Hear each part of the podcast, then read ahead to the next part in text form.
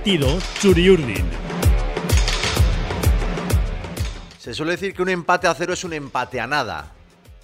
Pues nada, pues ni, mucho menos, ni mucho menos. La Real empató a cero contra el Real Madrid en un partidazo excelente de los, de los chicos de Imanol que acaban una primera vuelta pues brillantísima, con 39 puntos, tercero en la tabla, a 3 del Madrid, el equipo merengue con un partido menos, pero sacándole 5 puntos al, al eh, Atleti de Madrid, 8 Betis, Villarreal está por abajo, 11 Osasuna. En fin, eh, una primera vuelta, creo que es la segunda mejor desde que los triunfos son eh, se cuentan con 3 puntos. La segunda mejor primera vuelta de la Real después de aquella del subcampeonato hace 20 años, aquella temporada inolvidable 2002-2003. De esto vamos a hablar, vamos a escuchar a los protagonistas. Hemos juntado aquí un sanedrín de, de compañeros y sin embargo amigos que seguro que, que ustedes les, les deleita. Gais Calasa, muy buenas. Opa, Raúl, muy buenas. Iñaki Izquierdo, muy buenas. Hola, Raúl. Beñat Barreto, muy buenas. ¿Qué, Raúl? Muy Gracias buenas. a los tres por estar con nosotros. Y bueno, eh, ahora le escucha. Bueno, vamos a escucharle primero a Imanol, eh, que nos decía. Me gustó esto del puntazo. Muy satisfecho, eh, evidentemente queríamos los tres puntos, pero es un gran punto, un puntazo. Creo que yo por lo menos estoy muy contento, muy feliz, orgulloso de todo lo que ha hecho el equipo. Espero que el aficionado también, porque no es fácil. Bueno, venir con tantas bajas, venir de jugar hace tres días en contra el Barcelona. Eh, con el cansancio que, que- que traíamos y bueno y, y competir como lo ha hecho el equipo la verdad es que hay que darle muchísimo valor Gaiska, ¿coincides con el de Orio? Puntazo. Bueno, fue un puntazo lo que hizo cuando le vino el balón ahí en el saque de banda. Eso sí que fue un puntazo y seguro que a la afición Churiurdin le encantó, aunque está mal hecho. Y hoy se habla de que le tenían que haber expulsado, pero, pero esa sangre en el banquillo yo creo que a la gente le gusta. Y además eh, en ese momento del partido igual había que pararlo 5 segundos, o Sí. 10, o 20. Y bueno, en fin. Eh, quitando esa anécdota, el puntazo, joder, claro que me gusta. Yo creo que de los, no sé cuántos tiene ya la Real, ¿no? 38, o de, de todos los que llevan la primera vuelta, es igual el que más ilusión me ha hecho a mí y seguro que a muchos eh, aficionados, pues por dónde jugaba y por cómo jugaba. Que es que Manuel está todo el día diciendo que cero excusas, pero es que, es que excusas es cuando te faltan nueve jugadores y uno se te rompe por el camino. Correcto. Y, y qué jugadores te faltan? Pues hombre, una excusa, no sé a qué se le llama excusa, pero un condicionante importante sí que es. Y, y empatar así, terminando el partido con dos corners, eh, con, con una contra.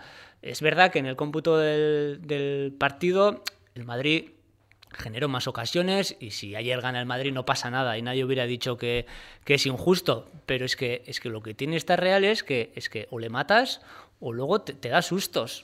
Que Ha jugado en el, en, en el Camp Nou y en Madrid y en los dos estadios eh, los aficionados han terminado Sí. con miedito que, oye, que estos salen respondones y salen del banquillo gente que por ahí no les conoce nadie y te hacen tres contras, termina el partido con corners a favor y bueno, pues yo creo que es el signo de que ahora mismo la Real compite muy bien y el punto de ayer pues muy bueno. Jugó la Real en, el Camp Nou y en el Bernabéu y sus porteros, Ter Stegen y, Courtois, no han sido meros espectadores y han tenido que, que emplearse. Beñat, Iñaki, Iñaki, Beñat. Bueno, pues a mí me ha encantado el, la- la- el titular que llevamos en primera. Es un punto de grandeza, sin duda, ¿no? Eh, hacerlo como, como lo hizo ayer la Real, después de venir en el, en el Camp Nou, que, Barça y Madrid solo sean capaces de marcarte un gol. No hemos ganado ninguno de los dos partidos, pero, pero al revés. La gente entiendo que, estará contentísima por, por el punto y, y por el cómo, ¿no? Eh, si nos vamos a una proyección de la posible segunda vuelta, eh, 39 por 2 son 78 puntos, son palabras mayores. Yo creo que, que no vamos a llegar a esa cifra porque la, primera vuelta de la Real está siendo absolutamente asombrosa, pero el punto conseguido en el, en el Bernabéu, un estadio que, que te atrapa, que, que hace a los rivales más pequeños, pues la Real al revés. Terminó con Zubeldi lateral derecho, con Zubimendi de central, con Jonandro Lasagasti que lleva cinco partidos o, o un puño más con, con la Real, con Robert Navarro de extremo izquierdo, con, bueno, pues con, con gente de casa poder empatar al Real Madrid y, bueno, eh, pues eh, lo, que, lo que decía un poco Gaizka, ¿no? Meter el, el, el, miedo en el cuerpo y que en todas las tertulias de radio ayer se, se hablase no del gran partido del Madrid, que también lo hizo, sino de la capacidad de resistencia de la Real, pues es, de, es de mucho mérito. Y aquí me estoy dando cuenta que el 0-0 nos viene maravilla para ganarles el averaje a la vuelta. Pues sí, la verdad es que sí. En caso de ¿eh? hacer cuatro cositas aquí en Anoeta cuando venga el Madrid, quedaríamos por... No, sí, sobre todo eso, ¿no? Que el Madrid jugó muy bien. O sea, eh, yo creo que el valor del punto está ahí, porque, bueno, a veces se va al Bernabéu y, y nunca se sabe, es como los melones, ¿no? Se abre, hasta que no se abre no se sabe por dónde va a salir. Y el, Madrid jugó un partidazo. El mejor partido, dicen, en Madrid. sin duda, en cuanto a juego, sin duda. Jugó muy bien, entonces yo creo que eso le da valor al empate que consiguió la Real, ¿no? Eh, pues, un Madrid muy bueno, un Madrid con mucha intención, muy intenso, muy constante, porque no me dio la sensación de que tuvo esas lagunas que suele tener Madrid, que de repente, bueno, se olvidan de que están allí y pasan un rato y hasta que se vuelven a reenganchar, pues, pues te da opciones, ¿no? Yo creo que fue muy constante, fue como un martillo, ¿no? Madrid fue todo el rato, todo el rato a atacar y, bueno, la Real también, bueno, eh, resistencia, sí, hombre, evidentemente tú cuando te atacan te tienes que defender, pero no me pareció tampoco un ejercicio de resistencia. La Real jugó con intención, salió siempre con la idea de salir, siempre fue hacia arriba y pues, a la Real se le está poniendo pinta de equipo muy peligroso. O sea, es un equipo que es muy incómodo para el, para el adversario porque cada vez que sale se, te se presenta en la portería del equipo contrario, no, no sale por salir y bueno, tuvo desde luego muchas menos ocasiones que el Madrid, pero tuvo claras. Entonces es el típico partido que tú dominas y el contrario te puede ganar. Claro. Y la Real en estos dos partidos de Barcelona y ayer eh, fue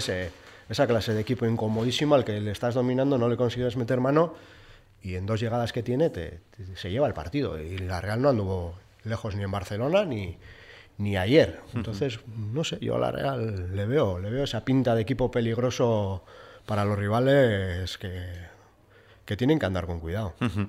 Estamos en el podcast Latido Chuyurdin, en el podcast del Diario Vasco. Ya lo saben ustedes, estamos aquí con Gais Calasa, con Meñat Barreto, con Iñaki Izquierdo. Hemos escuchado a Imanol, escucharemos más protagonistas, pero quizá hay eh, lo que comentaba Iñaki, ese punto de crecimiento. ¿eh? Lanzo la pregunta a los tres y, vamos interviniendo, ¿no? Pero ese es quizá la principal seña de identidad del crecimiento de este equipo, la solidez, la peligrosidad que está mostrando de, un tiempo a esta parte.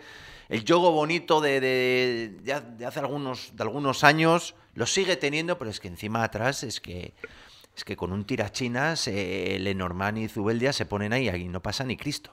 Sí, pero juego bonito, eh, date cuenta que ayer la Real, contra todo un Madrid que estaba haciendo el partido de la temporada, eh, no da un patadón eh, en la segunda parte. Remiro es verdad que saca eh, algunos balones en largo, pero es que el equipo, salga quien salga, hablaba intenta jugarla. De yo de ese juego bonito pues que tuvimos, me acuerdo de la época de Eusebio, que la Real jugaba muy bien, pero, pero no era tan sólida y tan constante como decía Iñaki como es ahora, ¿no? Es un equipo peligroso, bien plantado, que, Ayer Zubeldia y Lenormand una vez más hacen un partidazo, igual que en el Camp Nou. Eh, aquí algunos estuvimos temblando con esos agarrones de, de Lenormand que se las tiene con, con, los delanteros, pero bueno, de momento está librando. Algún día le van a pitar un penaltito de estos y pero bueno, que siga, que siga así. Zubeldia está inconmensurable y, no solo ellos, que son un poco los últimos ¿no? de, esa resistencia, entre comillas, que hablábamos. Eh, los, de centro del campo también eh, arriman el hombro en las vigilancias. Eh, pues bueno, yo creo que todos tienen las ideas muy claras, todos tienen las ideas muy claras, saben lo que tienen que hacer, saben que si no lo hacen no tienen sitio en este equipo y, bueno, están luchando como jabatos. Y yo vuelvo a lo que hemos dicho al principio, ¿eh? la excusa es que le faltan nueve jugadores importantes a la Real y, está ahí pues eh, más que sobreviviendo, porque lo que, lo que parecería lógico es que estuviera sobreviviendo, sacando algún puntito y mira cómo está, que es que, que, no, que no le gana ni el Real Madrid y el Barcelona justito. Yo creo que es importante y se dice ahora mucho en, este fútbol moderno de, que están, se, dominan las, dos áreas, ¿no? Pues sin duda que, la Real en ataque es, peligrosísimo. Ayer en un partido en el que Remiro tiene que hacer siete paradas, eh, tiene ocasiones muy claras para marcar gol. Tiene esa de, Cubo que para abajo Courtois, otra que se le va un pelín largo el, control, pero se que va delante, del portero. El disparo con la zurda de Yarra también que, se mancha rozando el palo. Eh, otro disparo eh, franco de, de, de, Cubo desde fuera del área que aquí cuando, cuando lo vimos dijimos, joder, qué mal, qué mal ha rematado con, con lo bien que le venía para, para su pierna izquierda, ¿no? pero es que lo que está pasando atrás en, en tu, en tu área propia es que es, es, es una Te has auténtica- dejado la, la más clara que creo- para mí creo que fue la de Sorloz. También, también, sí, sí, también. La- es que Sorloz, eh, si, si la del, si la del Camp Nou fue clara, pues ayer ta- también tuvo, tuvo un partido complicadísimo, ¿no? Con, con- contra dos rocas como son Rudiger y, y Militao y oxigena al equipo, aguanta bien de espaldas. Bueno, pero yo destaco también la, la- la parcela defensiva, o sea, el partido que, que hace Zubeldia, o sea, ese, ese debate absurdo que, que había hace unos años de que Zubeldia solo podía jugar de centrocampista, o sea, eso, eh, los, que dependían esa te- los que defendían esa tesis están absolutamente defenestrados. Ayer estuvo 20 minutos de lateral derecho y, y, vamos, parecía el mismísimo Ca- Cafú en, en la banda derecha del, del Bernabéu. Y bueno, lo, lo mismo digo, ¿no? O sea, terminas con una, con una defensa, el lateral izquierdo de, de Chauri, el, el central izquierdo de, de, de Pabú, pero que es, es nuestro, el central derecho Zubimendi de Donosti, el central eh, lateral derecho de Azcoitia. O sea, que, que una defensa de, de ese calibre sea además nuestra, me parece que tiene un mérito increíble. Y aquí, estamos europeizados ya. Sí. La Real es un equipo cada vez más europeo, ¿no? Más costoso de... Sí, eh, maneja las claves. Al final no tiene una cosa, tiene muchas, ¿no? Entonces eh, esa combinación te hace estar ahí arriba. eh, evidentemente es un equipo equilibrado, un equipo que, que da garantías, es seguro, sale muy bien con el balón. Entonces eso defensivamente también es un argumento importantísimo. Al final el Madrid no puede ir como va. Eh, Normalmente porque sabe que tiene que cubrir atrás. Entonces eh, eso se vio en los últimos 20 minutos tres o cuatro salidas por dentro que tuvo, pues yo destacaría al chaval, a Marín me pareció que hizo un partidazo increíble, es por lo bien que vio la situación, lo bien que cada vez que el balón pasaba por él, la jugada mejoraba y obligó muchísimo al Madrid. Entonces que eso, eso desarma mucho al, al rival. Y sin defensa, no solo en el fútbol, en todos los deportes de equipo, la defensa es, aunque está de moda el- la filigrana y el tal, en cualquier deporte de equipo la defensa es el es lo más importante y en ese sentido la Real necesitaba eso, necesita es lo que te da seguridad y en una competición de 40 partidos como la Liga, si no tienes seguridad, pues bueno, pues eh, al final todo es mucho menos consistente. Y ahí están, ahí están 39 puntos en, en Sí. 19 partidos, es que no Sin duda. Dentro de la defensa habrá que hablar hoy de Remiro, al que algún palo le hemos dado aquí. Adelante.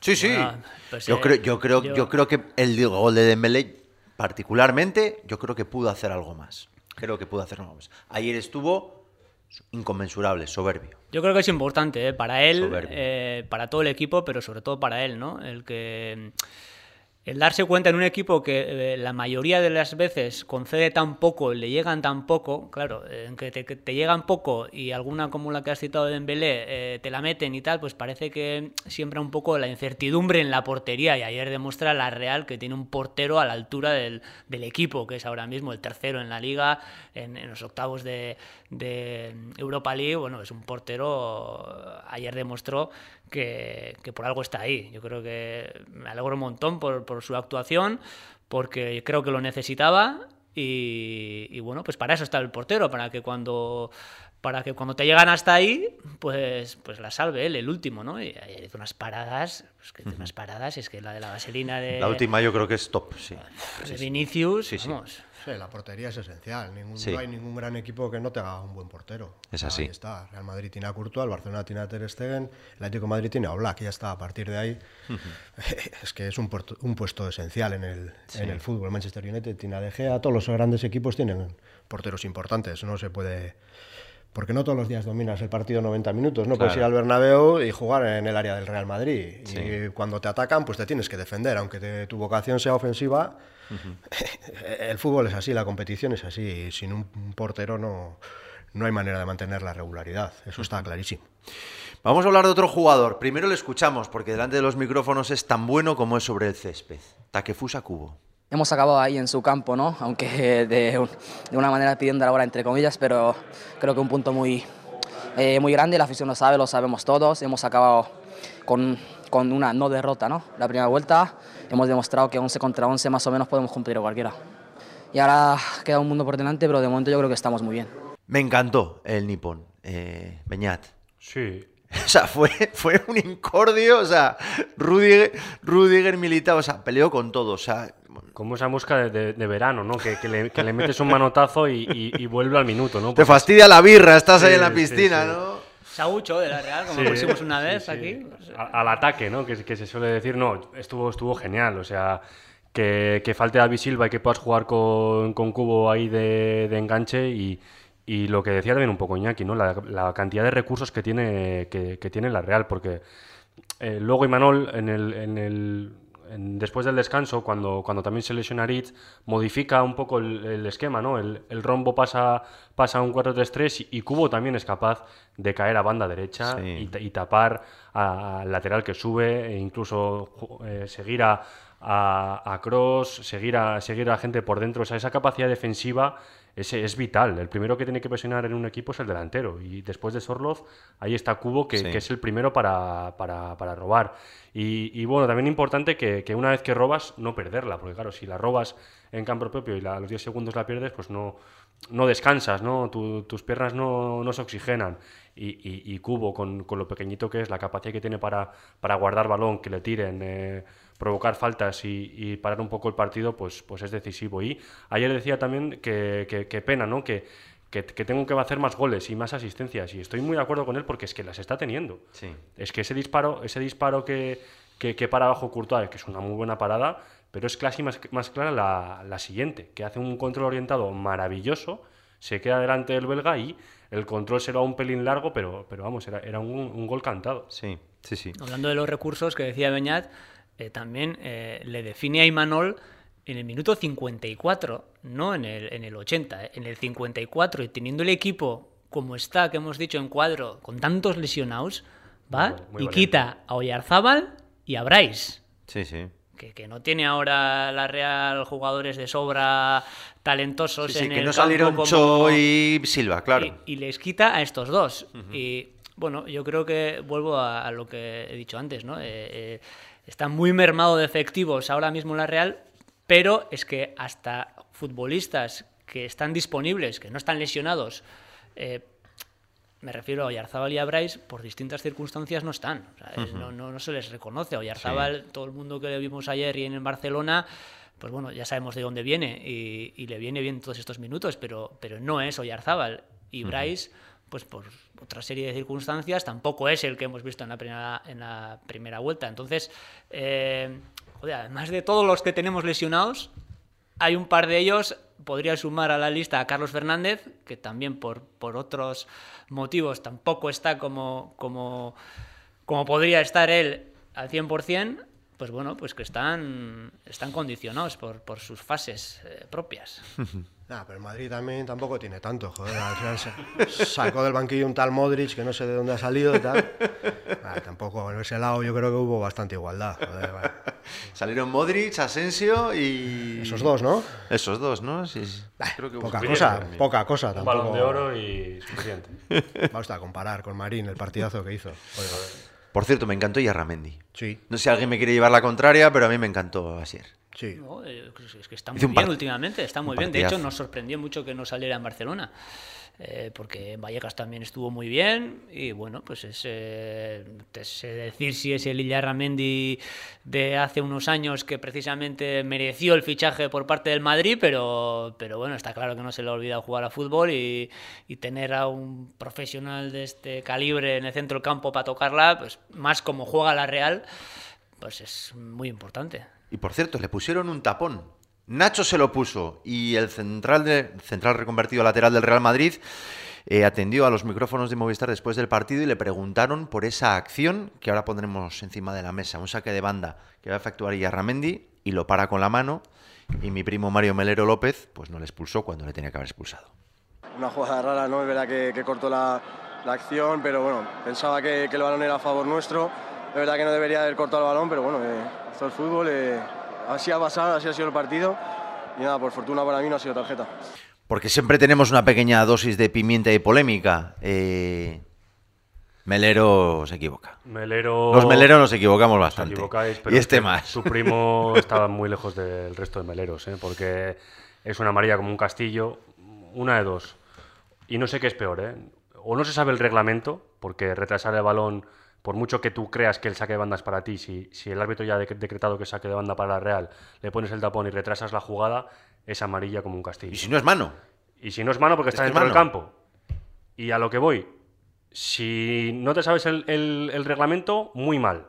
Pero es que si encima te sabes el reglamento y no lo aplicas, creo que es bastante peor. Sí, sí. Porque eh, hay una imagen que es muy grave, que se lleva la mano al, al bolsillo, o hace un amago de llevarse la mano al bolsillo, y al darse cuenta que es Nacho y que le había enseñado una en la primera parte, Hmm, se lo vamos, piensa. se lo piensa y dice que, que no. Ta- También escuché ayer que igual mejor para la Real, porque el Madrid si entra en caos, con 10 hubiera entrado en caos, pues igual nos desarbolan, ¿no? Pero... Y ya sabemos que, aunque ayer no se cumplió lo de 90 minuti en el Bernabéu son molto longos, ayer, bueno, pues terminamos, por lo menos sacando un par de cornes piano piano, sin forzar, eh, pero no sé qué hubiera pasado con uno menos.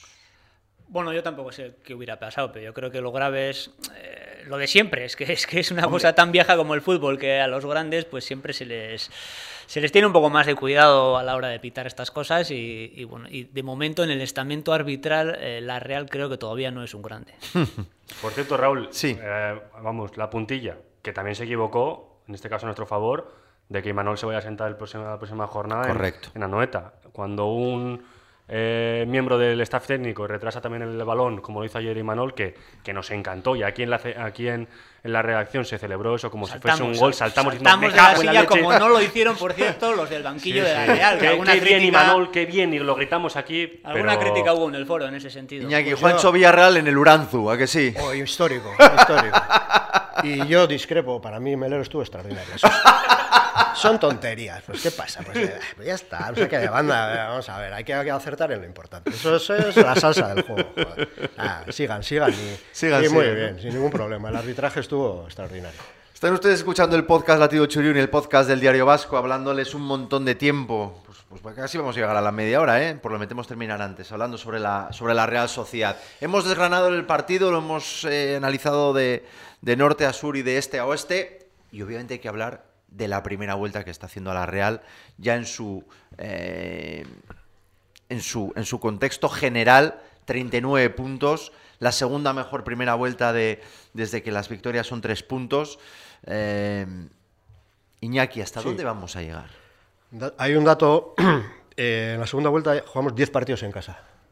Positivo, tener 10 o 9, 10 no es lo mismo. Y la lista de rivales es la siguiente. Almería, Cádiz, Celta, Elche, Getafe, Girona, Rayo, Valladolid, Valencia y Villarreal.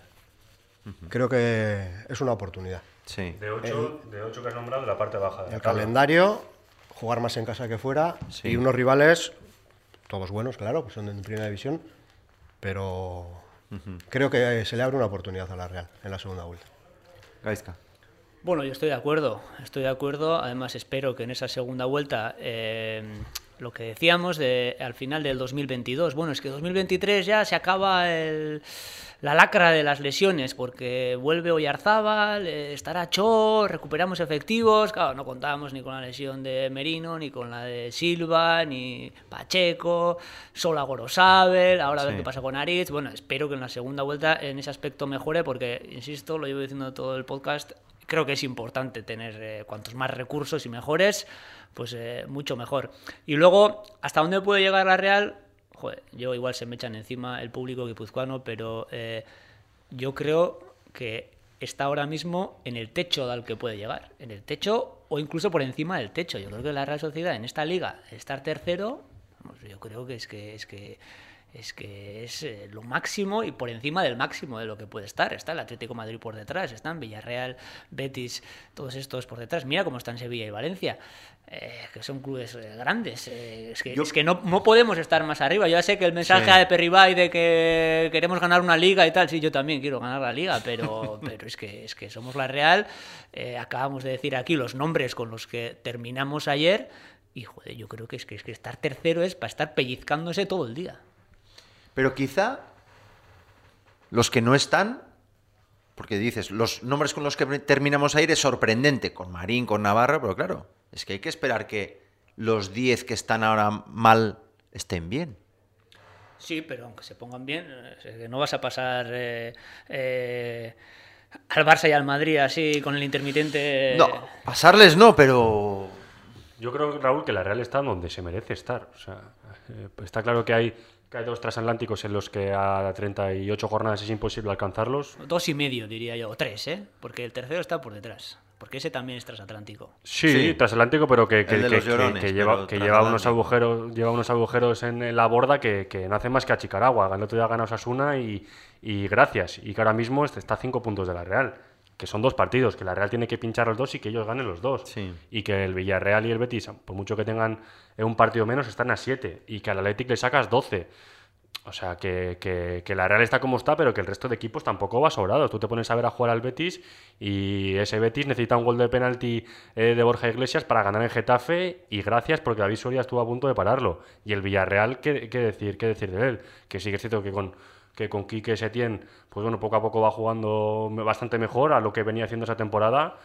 Pero es que les va a costar muchísimo. La porque Champions los, yo los creo que puntos no es- están ahí, los puntos están ahí. En la parrilla de salida, antes de que se ponga el semáforo en verde, la Champions igual no es un objetivo, pero ahora que ya has hecho la mitad de la carrera, estás en puestos de Champions Claro. y no vas a salir a perder, Claro. con lo cual es un puesto a defender. Por supuesto, pero Ahí yo- estamos de acuerdo. eh, yo creo que hay un matiz ahí. La Champions es un objetivo ahora. Lógicamente, has jugado contra los 19 equipos de tu competición y estás tercero, y además eh, de manera holgada de puntos, como lo acaba de decir Beñat. Pero a lo que voy yo es que eh, no clasificarse para la Champions no es un fracaso para la Real. Ni Es que mucho parece menos. que estamos poniendo ya un, el listón en un sitio que, vamos a ver, vamos a tener los pies en el suelo. Yo creo que hacer tercero o cuarto en esta liga. Vamos, está eh, por encima de las expectativas iniciales, que era repetir en Europa, porque estamos diciendo que es un éxito que las últimas tres temporadas eh, la Real esté en Europa League. Pero fíjate, si entra en la Champions, es que parece que lo estamos ya, no sé si Dando normalizando ¿no? o Sí. trivializando estar en la Champions. No, no, yo para mí no, Iñaki. Yo creo que va a ser difícil entrar en Europa. O sea, al final, eh, la segunda vuelta siempre es más difícil que la primera. Siempre, todos los años. Todos los equipos juegan mejor, todos los partidos son mucho más difíciles, mucho más cerrados. Y, pero bueno, pues, sabido eso, que es así, año tras año, siempre es más fácil defender una posición que atacar. Sí. Es decir, el que va por delante tiene ventaja. Entonces, bueno, pues, la conjunción de esas dos variables, yo creo que la Real tiene una oportunidad buena de estar otra vez en Europa. Ahora mismo, tal como está el equipo, tal como está la clasificación, pues es evidente que, que todo el mundo ve claro que la Real va a ser un equipo de Europa, que la Champions es un- está al alcance, pero bueno, creo que hay que saber que en la segunda vuelta va a haber dificultades. Entonces, tú, que- tú que te has subido tanto en las temporadas mediocres, vas un poco con el, con el pie. No, no, es la realidad. La segunda vuelta, ya, es- para todos los equipos es más difícil que la primera, todos los años. ¿Por qué? Porque los equipos juegan mejor, porque están más acoplados, porque los Fichan. jugadores, porque fichan, porque por todo, porque los equipos evolucionan a lo largo del año. Y luego, bueno, al final 39 puntos en una vuelta es un registro, te tiene que salir todo bien. Sí. A la Real no le ha salido todo bien, sobre todo desde el punto de vista de las lesiones, pero aún así eso no se ha, no se ha, no se ha reflejado en los resultados. Pero bueno, en la segunda vuelta habrá problemas, habrá dificultades, eh, el equipo está como está y ahora mismo tiene un grado de confianza, un nivel de juego y una claridad y una ambición que permite ser optimistas. Ahora mismo, evidentemente, que el objetivo es estar mantener el puesto Champions. ¿Por qué? Pues porque ya está en puesto Champions. Evidentemente, aquí nadie regala nada y la Real tampoco. Bueno, la mala noticia de la derrota del otro día del Nou Camp, derrota pues, pues, pues por el pelo de una gamba, eh, es que ahora mismo va a haber tiempo para descansar. Descansar, perdón, para trabajar, para seguir siendo los mejores de lunes a viernes, que es una de las eh, frases célebres y banderas Pues, de este... eh, lo de Copa fue de lunes a viernes, ¿eh? Fue un miércoles, eh, o sea que no sé yo si se cumple, si se cumple mucho la máxima esa. ¿eh? También, también es cierto, Y Iñaki. dentro de dos jornadas jugamos el lunes. Eso O es. sea, todo nos favorece. Pero bueno, eh, no hay mal que por bien no venga, ¿no? Eh, se te reduce un poquito el estrés de partidos hasta creo que no juguemos los octavos de final, que va a 8 de ser el. 9, 9 de marzo, 8 9 de 8 9 marzo. de marzo, sí. Eso es. eh, pero bueno, un partido por semana.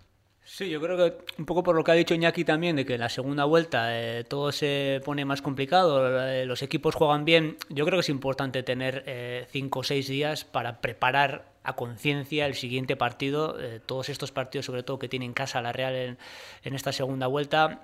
Me ayuda, está claro que, que no es lo mismo darse una paliza el miércoles eh, físicamente y luego en cuanto a, a preparación del propio partido. Yo creo que además la Real eh, está demostrando con este staff técnico que prepara y estudia muy bien los partidos y bueno, pues eso tenemos a favor. Pero bueno, que la Copa da un respiro mínimo, ¿eh? porque luego viene Europa League, esperamos que nos tenga entretenidos varias semanas y ahí también la Real va a tener acumulación de cargas. Va a estar bonito, sí. El- el- sobre todo ver los, los, este playoff antes de los octavos de, de final. Que se nos acaba nuestro tiempo. Iñaki, ¿qué colorario le ponemos a este magnífico podcast? Pues nada, que la semana próxima sigamos debatiendo si la Champions es fácil o, A por la Liga. o muy fácil, una de esas, porque esas son un poco la disyuntiva, ¿no? Si va a ser fácil o muy fácil entrar en la Champions. Entonces, seguiremos hablando del tema. Porque bueno, el partido del próximo es- está ganado ya. Ya invi- invitamos a pueblos enteros y... Imagínate, pues si empezamos en el Bernabéu, el Valladolid, pff, coser y, coser y cantar. Que por cierto es domingo a las seis y media de la, de la tarde. Beñat, un placer, es que ricasco. A ti, Raúl, es que ricasco. Iñaki, gracias. Gracias, Raúl. Eh, Gaizka, gracias. Venga, y a todos ustedes, muchas gracias. Aupa Real, Agur. Latido Churiurdi.